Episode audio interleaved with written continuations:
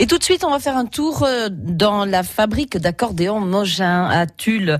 Les accordéons Mogin, c'est euh, un travail collectif d'artisans chevronnés passionné depuis 100 ans. Voilà, c'est l'anniversaire euh, cette année, cette histoire d'amour avec euh, cet instrument qui est relativement récent puisque l'accordéon date du 19e siècle seulement.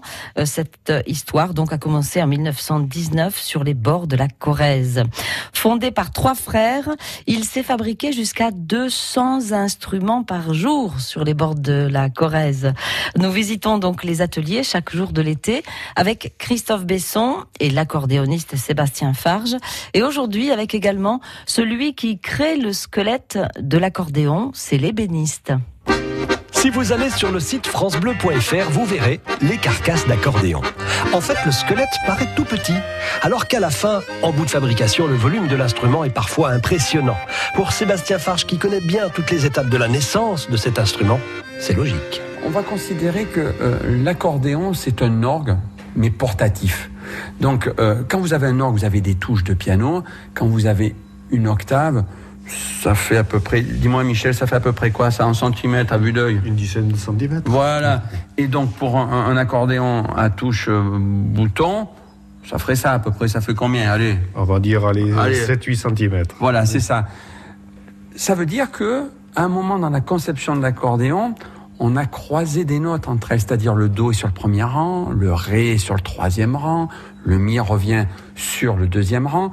Donc, ça veut dire qu'au lieu d'avoir des touches qui s'empilent une à côté de l'autre, tout se croise. Donc, ce qui fait qu'on a la même quantité de notes, mais qui sont étagées sur plusieurs rangs, ce qui nous permet d'avoir un instrument qui nous paraît effectivement, vous avez raison Christophe, qui nous paraît petit, mais qui a la même étendue que pourrait avoir un piano euh, à un moment. Mais c'est vrai que quand on le voit comme ça, on se dit, c'est tout petit, c'est tout mignon, ça, a l'air fragile. Ça a l'air fragile. Alors que tu peux nous certifier, Michel, c'est pas fragile. C'est pas fragile. Je ne pas dessus quand même, mais. mais c'est vrai que ça fait. Euh, ben, on voit la finesse aussi en même temps de, de, ce travail, quoi. Fin mais costaud. Fin mais costaud, tout à fait. Le musicien qui est Sébastien Farge le confirme donc avec Michel Montbrial. Ça dépend du type de musique que vous souhaitez jouer.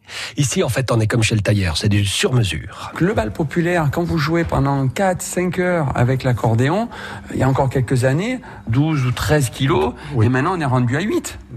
Les artistes, suivant le style qu'ils font ou qu'ils jouent, cherchent vraiment un instrument dans le timbre et dans l'ergonomie qui leur va euh, le mieux au corps. Quelqu'un qui va jouer euh, du classique, lui va vouloir un instrument beaucoup plus grand, un peu le principe d'un piano droit ou d'un piano à queue.